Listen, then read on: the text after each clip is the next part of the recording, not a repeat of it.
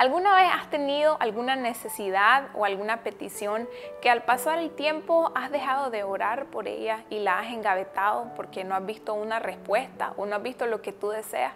Sabes, a mí me ha pasado muchas veces y el día de hoy te quiero compartir una historia que habla sobre la necesidad de orar, la necesidad de creer siempre al Señor.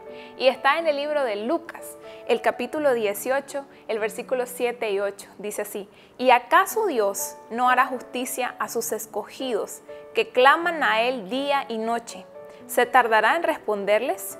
Os digo que pronto les hará justicia, pero cuando venga el Hijo del Hombre, ¿hallará fe en la tierra?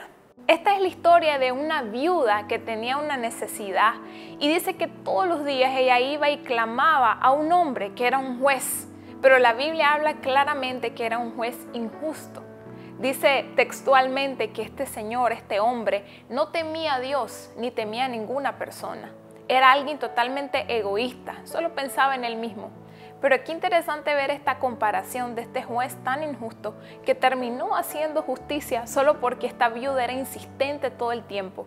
Y Dios dice, yo no soy injusto, yo no soy alguien egoísta, yo lo amo. Y el versículo que leímos decía, ¿cómo yo no les haré justicia a mis escogidos que me claman de día y de noche?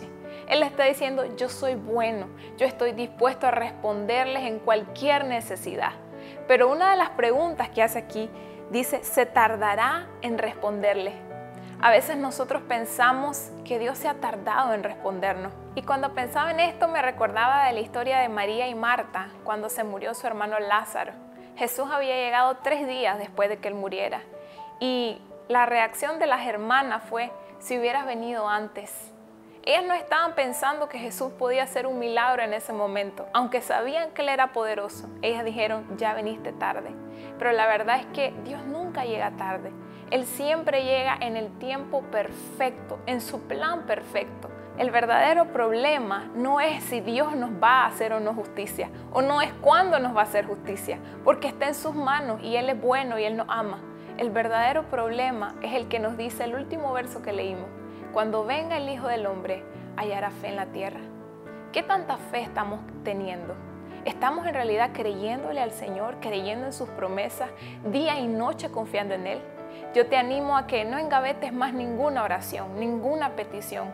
Todas las promesas que el Señor ha dado para tu casa son en el sí y en el amén.